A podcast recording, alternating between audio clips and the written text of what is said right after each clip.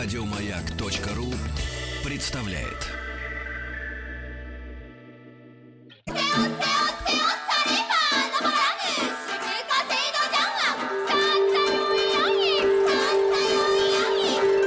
Правильное название Японии – Ниппон. Не понял? Я понял. Это Япония.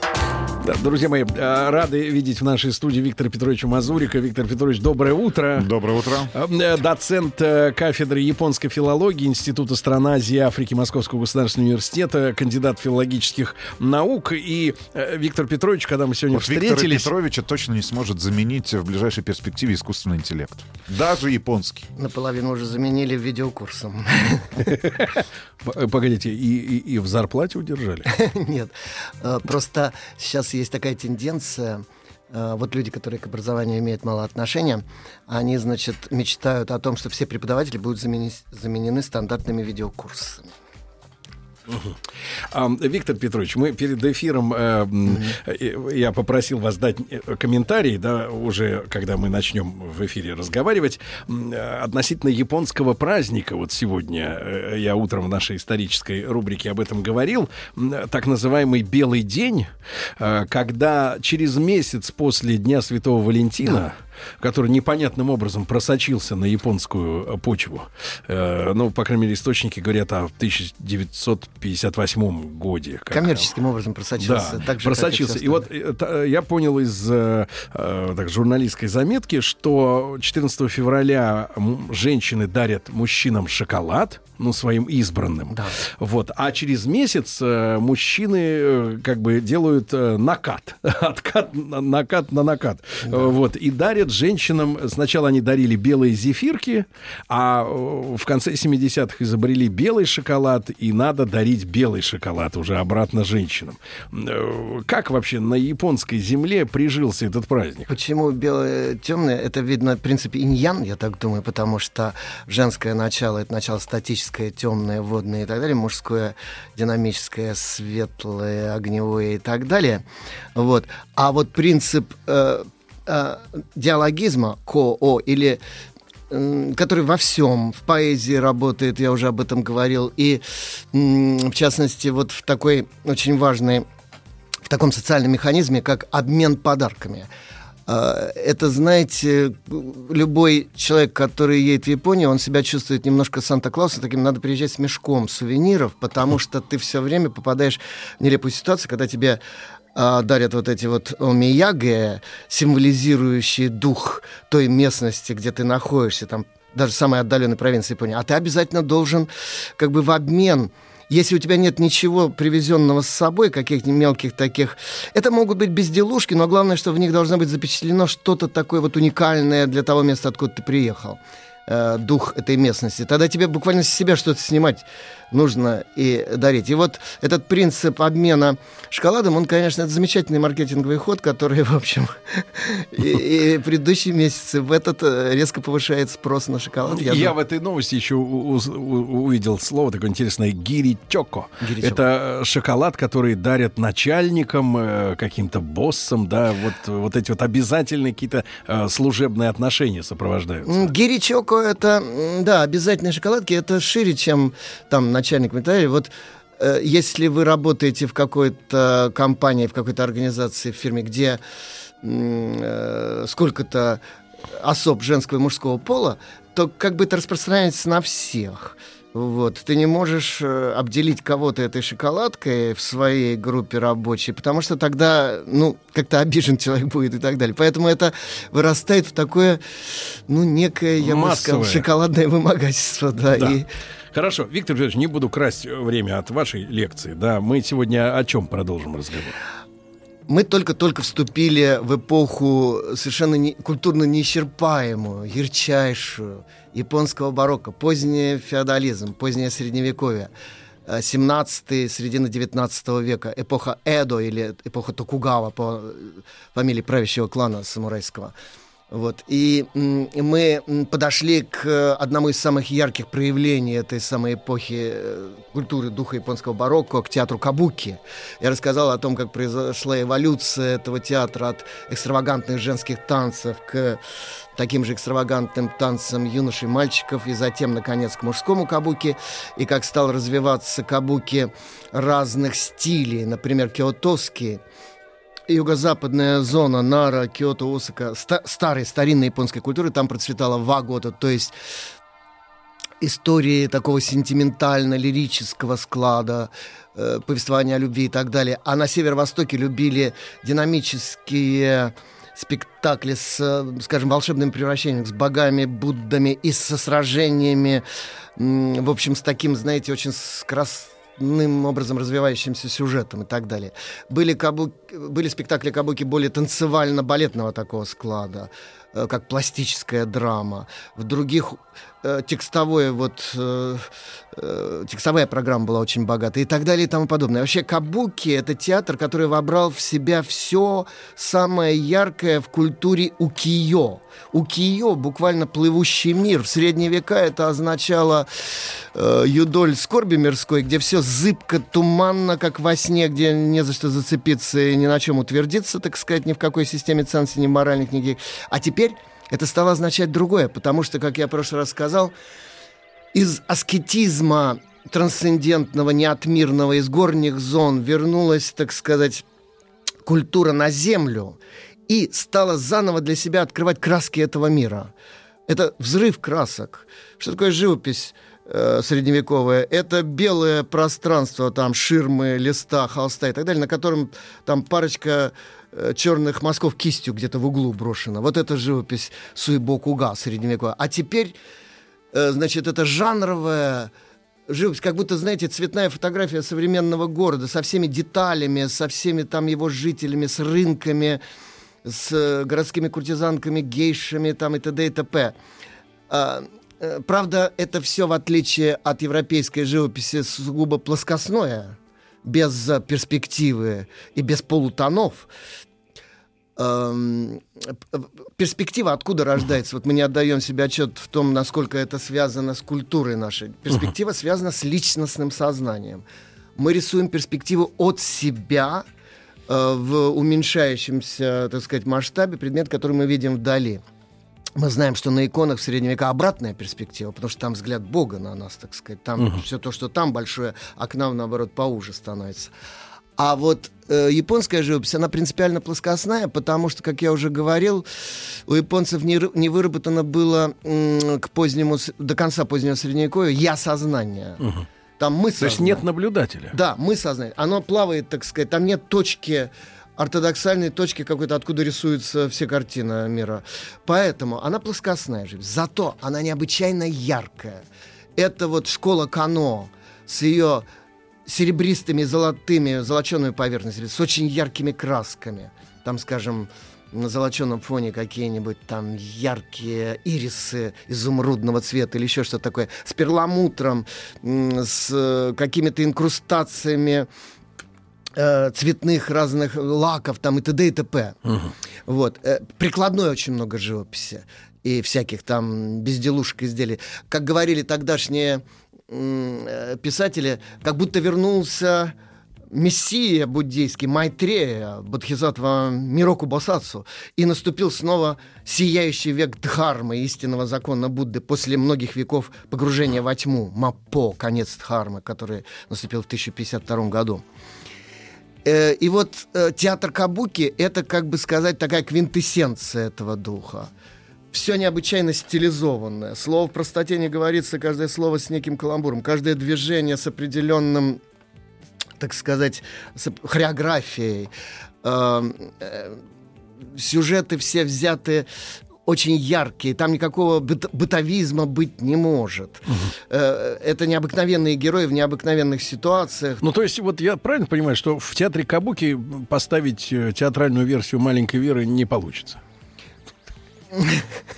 А, Никак, Сергей. Вы знаете, я когда себе это представляю, что это такое было бы... Нет, в принципе, фабульную линию какую-то там можно было бы что-то похожее сделать, но это выглядело бы ну, совсем не так. Вот, значит, эм, театр Кабуки э, жил и конкурировал с театром кукол Джорури, которые... А куклы это марионетки или, или, или как они э, управлялись? э, Значит, они управляются... Сначала это были очень примитивные куклы, которыми управлял там один человек. Э, В начале, когда древности, просто там он двумя руками, там вот как у нас в театре Петрушки, там Мгм. соло. За руки там. ширмой. да, две эти самые. Иногда даже не ширма. Знаете, на русских ярмарках был вот такой обруч на поясе, э, такие вот распорки, обруч вверху, и такой полок натянутый. Ну, Человек это ходил. как это- собакам надевают, чтобы они уши не Передвижная чесали. сцена. И он вот так вот этих э, высовывал там руки и соответствующих персонажей показывал. Вот. А потом по- постепенно появилась э, ширма, которая закрывала сначала кукловодов от зрителей. Потом они стали дедзукаи, вышли э, к публике. По пояс их видно.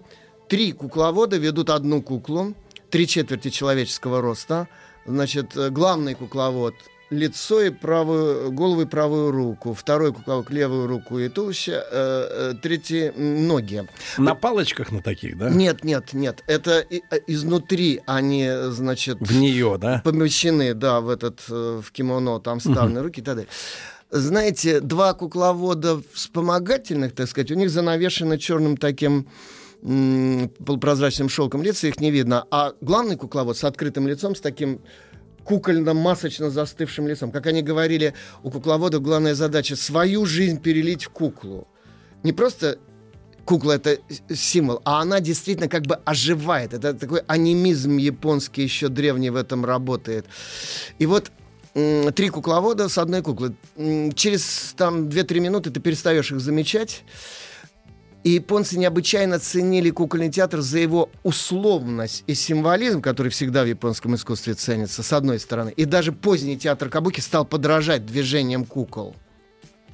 Но я уже говорил, что в театре Кабуки реализованы многие мечты режиссеров западных. Сцена, выдвинутая в зал путё- с помощью ханамичи, э, так называемой дороги цветов. Э, значит, э, диалог с залом со сцены, включенный в сценарий. Э, дальше. Условные не- необычайные спецэффекты. Там, когда какой-нибудь Тенгу, лесной дух, пролетал, э, Аки Супермен над, над головами зрителей на каком-то тросе таком развивающемся плаще. Вы знаете, такого не было в Европейском театре вплоть даже до бродвейских каких-то э, спецшоу и мюзиклов 20 века. Вот. Э, и э, масса других э, спецэффектов. Там на грани иллюзионных э, фокусов, цирковых представлений и т.д. и т.п. Да-да, Виктор Петрович Мазурик с нами сегодня, дорогие друзья, доцент э, кафедры японской филологии Института стран Азии и Африки Московского государственного кандидат филологических наук. Э, Если не успеваете послушать в прямом эфире, это всегда можно сделать на сайте радиомаяк.ру, в подкастах, э, в iTunes. И после новостей, новостей спорта мы продолжим.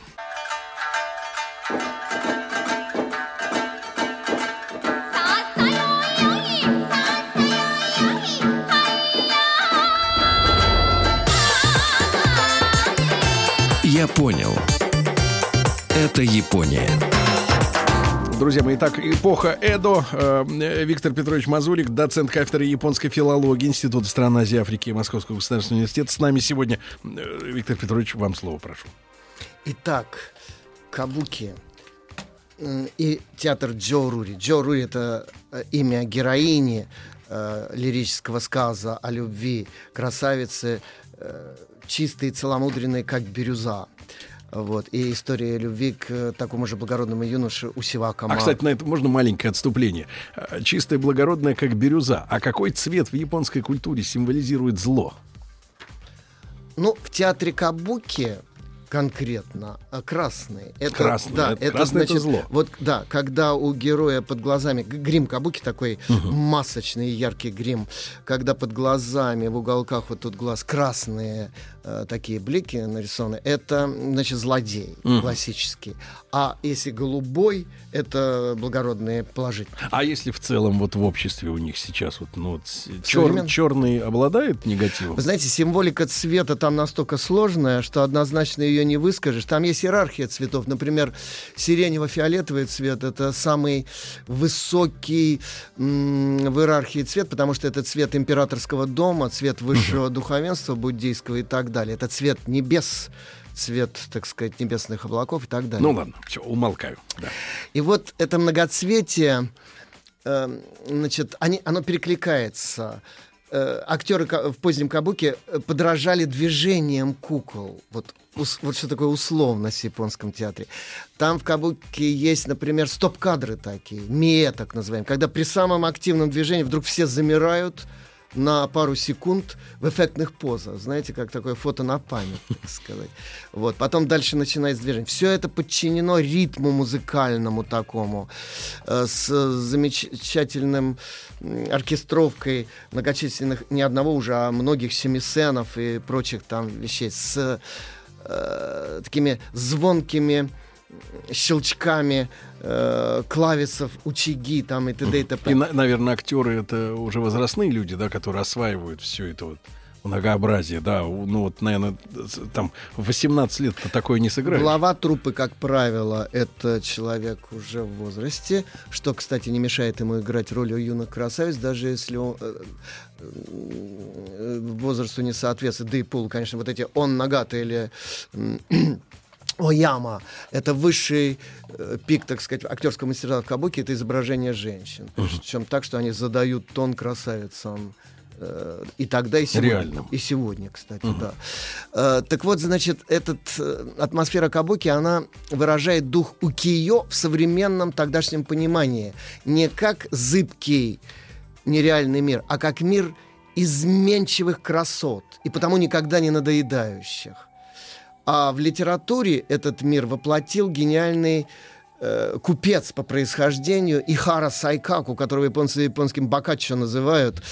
Что в нем от Бака- с бакаччо общее? Это то, что после вот этого чувственного аскетизма, так сказать, он вернул эм, яркую эмоциональность и чувственность. Он пишет э, в предисловии к некоторым своим сочинениям о том, что значит, именно чувство, особенно чувство любви, отличает человека от животных. Вот не интеллект или что-то, а вот именно это.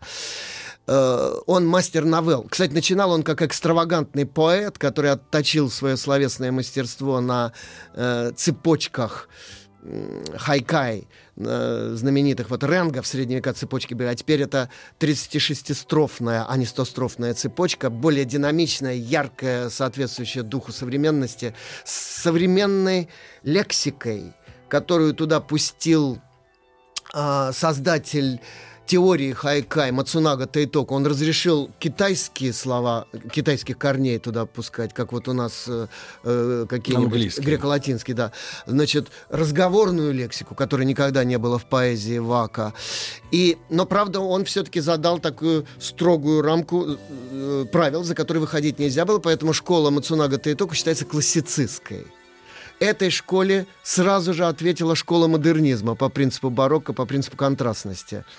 Модернисты ставили во главу угла оригинальность, необычность, экстравагантность, если хотите, в духе кабуки. И вот Ихара Сайкаку был чемпионом в этой области. Но к 80-м годам 17 века он разочаровался, как и все модернисты.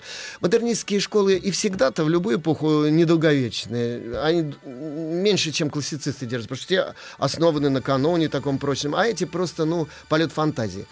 И вот э, Ихара Сайкаку, как некоторые из поэтов хайкай, ушел в прозу и прославился своими вот этими ярко-эмоциональными повествованиями, забавными, трагическими, э, необычайно драматическими. Первое, что он написал э, в 1682 году, э, история похождений э, героя-любовника необычайную, Укиё, м, такого героя мира Укиё, который живет по принципу суй или ики, как горожане говорят, шик, роскошь.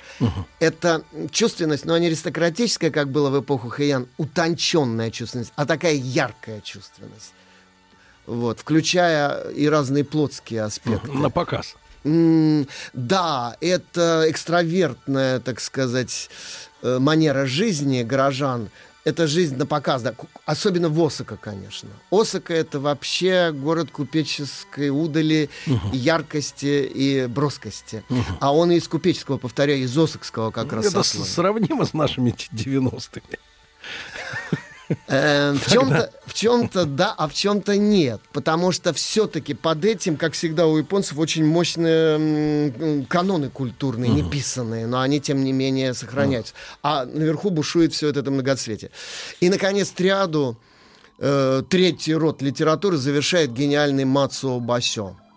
Из столкновения классицистов Теймон и модернистов Данрин, вот этих вот, которых я сказал, две школы Хайкай, из их столкновения, как по Гегелю, тезиса и антитезиса, высечена была искра нового тезиса вот э, школы Басё.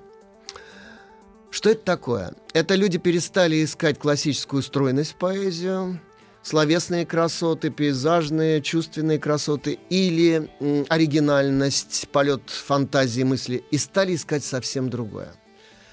Макото – истинность, истинное ощущение. Басё в беседах с своим ученикам, а он никогда теоретических трактатов не писал, он говорил, «М, ищите прекрасное в зоне Ваби. Это когда вот эта космическая саби, отрешенность, вернулась на Землю, и надо ее найти в повседневном моменте, где, как он говорил, в стихе должны сойтись воедино фуэки и рюко, вечное и мгновенное, в одном формате. Если там нет слияния вечности с мгновением, это не поэзия, говорил Басё.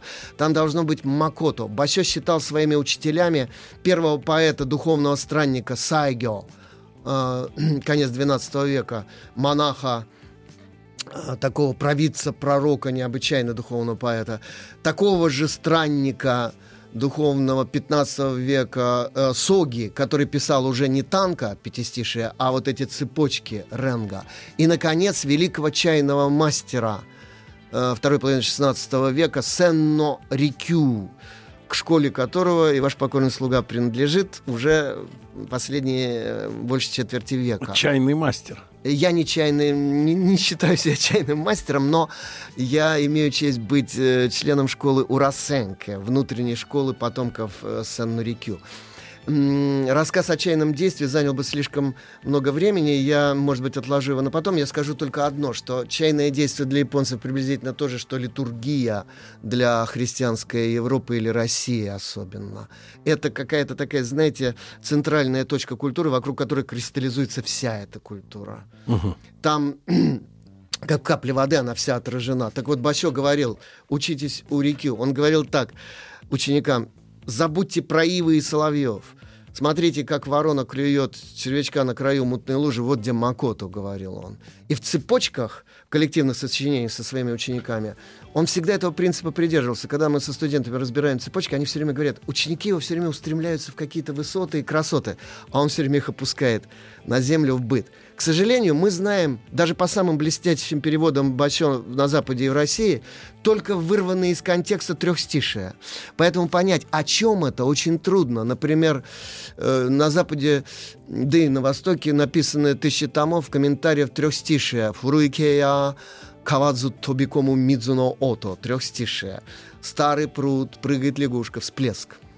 Ну вот о чем это? Вот на Западе люди начинают философствовать, подкладывать под это свои там логические рассуждения, символизм э, и так далее, соединение разных стихий, водной, земной, там вечности, мгновения, тишины, звука и так далее, все. Все это полная ерунда, это не о том. Это стихотворение не является стихотворением в нашем понимании. Это тема медитации. Это некое окно иконное, иконный портал, в который ты входишь из мира мыслимого в мир реальный, существующий в режиме реального времени. Ты соединяешься с этим миром на грани хотя бы вот такой вещи. Воедино сливаются поэт, его образ, его стихотворение и читатель. Они становятся одним. Читателю предлагается не потребить красивые чувства и эмоции вкуса, а войти в это стихотворение как в реальность, стать прудом, водой, всплеском, тишиной. Стать этим. Легко сказать. Но за плечами у этих людей несколько веков таких вот тренировок в ренго, в дзенском искусстве и так далее. Поэтому они-то понимали, о чем идет речь. И когда Басё давал им вот такие вот уроки, это фактически были уроки даже не поэзии, а духовности.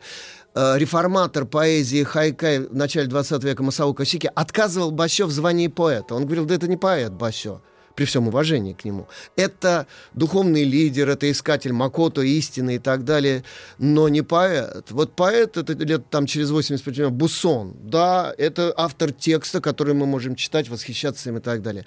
А чтобы читать стихи Басё, он сам писал, пока не заночуете ночью в поле осеннем, где ветер свечет, не прочтете моей стихии. А один рецензент написал, о стихах Басё. Надо взять в руки посох и пройти несколько тысяч морских миль ри этих самых по горам э, под палящим солнцем зимой и так далее. И только тогда вы поймете, о чем стихи Басё. Это не стихи для прочтения, это стихи для проживания. Ну, к примеру, вот, например, вот он перед смертью пис стал писать стихи в стиле Каруми, так называемой легкости – но это была легкость, которая ведет сложный путь, трудный, многотрудный. И даже ученики его перестали понимать. Решили, что старик исписался, чудачит, впал в детство и так далее. И за его спиной там перемигивались и усмехались. А это был верх э, его до достижения. Это, это простота гениальности. Ну, к примеру, «Конаки нанде тосиору кумонитори». Чего этой осенью я так постарел? Облака и птицы как это прочесть? Молодые студенты, знаете, смотрят на это и не понимают. Я им говорю, станьте старше, поймете. Он написал это за несколько недель до смерти. Этот человек смотрит на облака и птиц совершенно новым взглядом. Говорит, боже, так вот они какие, облака и птицы.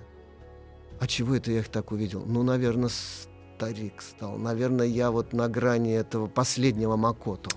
Виктор Петрович Мазурик с нами сегодня, дорогие друзья.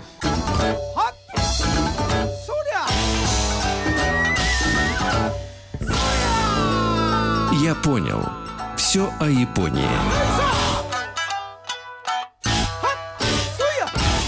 Друзья мои, с доцентом кафедры японской филологии Института стран Азии и Африки Московского государственного университета Виктором Петровичем Мазуриком мы продолжаем. Да, и, и вот э, э, поэзия, да, которую э, можно понять, да, почувствовать, э, во-первых, испытав многое в жизни и быть э, зрелым, да, уже да, взрослым человеком. Да, если поэзию аристократов надо было пережить на сенсуальном, конкретно сенсуальном уровне, физическом, и на тонко-эмоциональном уровне, то вот поэзию Басё надо пережить на экзистенциальном уровне. Это просто надо, так сказать, э, стереть грань между собой и реальностью.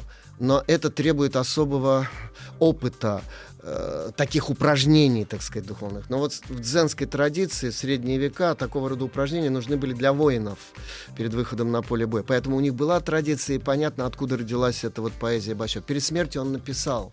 Он уже был тяжело болен, и как-то ночью одного из учеников попросил записать такое трехстишее. Табини янде э, юмева кареноу какемегуру. В пути я слег, и все кружит, кружит мой сон по высохшим полям. Это вот когда очень ты болен и что-то долго делаешь, что во сне ты продолжаешь это делать механически. И вот он всю свою жизнь нарисовал как вот это шествие через сухие осенние поля с высохшими травами. Причем такое зигзагами хождение. То есть поиск истины очень трудный и запутанный. После смерти Басё его ученики распались на множество э, направлений и школ, как будто белый луч света, ударившись в призму, радугой uh-huh. рассыпался. Это блестящий каламбурный стиль кикаку, это глубокий медитационный стиль джосо, ярко-сенсуальный стиль бончо. Бусон, появившийся где-то там вот почти столетие позже Басё, и провозгласивший возврат к Басё, вперед к Басё, так сказать. Он э, был ярко-романтическим поэтом. Он рисовал красивые картины в своих трех стишах необычайно, просто их вот на стенку можно вести, ими любоваться как картинами, или переживать как какое-то возрождение сказок, легенд эпохи Хэйян, возвращаться в детство, возвращаться в эпоху самурайских битв. Это очень красивая поэзия, советую всем почитать. Затем уже в, на рубеже 18 и 19 века родился великий э, Кубаяси Исса, который поэзию хайкай в человеческий мир вернул из природного. Это мир малых сих, это мир бедных крестьян, скитальцев и так далее, детей, детей. Ой, не бей муху, посмотри, как она молитвенно ручки и ножки сложила. Э, Значит, мяукнувшие кошки быстрый язык показала, мячик к груди прижав. Топ-топ ножками, у мамы в руке зонтик от солнца и так далее. Это великий Исса, которого японцы любят от всей души и сегодня, хотя это поэт позднего средневековья. Он совсем современный. Но это уже, конечно, пушкинская эпоха и так далее. Но я еще не назвал э, третьего все-таки участника вот этой великой триады трех родов литературы, это Чикамацу Монзаэмон, человек из дворянского самурайского сословия, который перепробовал много профессий, прежде чем пришел к драматургии. Именно он создал эффект сначала вот расцвета кукольного театра. Почему он стал... Он вначале был в труппе Саката Тоджиро, в, э, в киотосской столичной труппе знаменитого актера и руководителя труппы Кабуки, а потом перешел в кукольный театр. От театра живого актера почему он куклам перешел? Потому что в кукольном театре драматург э, бог и господин от его текста пляшут все. И кукла-исказитель, который озвучивает всех кукол, Гидаю, знаменитый Такемото Гидаю, Восака, с которым он стал сотрудничать и так далее. А уже у Чикамацу были бесконечные пигоны, подражатели. Э, э, Кстати, стали писать коллективные пьесы. Коллективный. Да, да, это, знаете, такой средневековый корпоративно-цеховой метод, когда там один мастер, допустим, он отвечает за продукт, он там последний штрих ставит. Но это Но неск- это не литературные негры. Э, они себя не считали ущемленными в чем-то любви. Во-первых, понятия об авторском праве в то время не было и не могло быть, потому что не было просто личностного сознания в нашем понимании этого слова. Но самое главное, что каждый отвечал за свою зону. Один за он лучше всего удавались ему диалоги, другому сцены сражений, третьему там лирические любовные сцены. Они просто э, по принципу дополнительного, взаимодополнительного распределения писали и так далее. Театр Кабуки в конце стал склоняться к декадансу, конечно, как все долгое застойное. 250 лет мира и спокойствия и стабильности сказались, да еще закрытости от внешнего мира. Э, Театр Кабуки стал интересоваться не миром людей, как было во времена Чикамацу, а Чикамацу писал исторические драмы и так называемые мещанские э, сентиментальные драмы. Японцы называют его Шекспиром своим, и я бы его назвал Корнелем или Рассином, современниками, классицистами французскими, которым я Чикамацу предпочитаю. Его пьесы более более психологически достоверны по конфликтности, по глубине психологии, я бы даже А сказал. во что же Кабуки тогда превратился вот за годы этого А знаете, стабильности? А как всегда в декадансе, фантастика, э, экстравагантные приключения. Описывал он не мир там простых чиновников и так далее, а, скажем, э, поздний театр описывал мир разбойников, воров, привидений, призраков, всяких необычайностей там и так далее. Вот. И, кстати говоря, в этом качестве он э, пережил конкуренцию с театром европейской формы уже во второй половине XIX века, в период буржуазного знакомства с искусством буржуазной Европы уже, в общем. Виктор Петрович, как всегда, вам огромное спасибо. Будем э, терпеливо ждать новой нашей встречи. Виктор Петрович Мазурик, кандидат филологических наук. Наша, наш цикл «Е понял» можно на сайте радиомаяк.ру в любое удобное для вас время слушать. Спасибо огромное. Еще больше подкастов на радиомаяк.ру.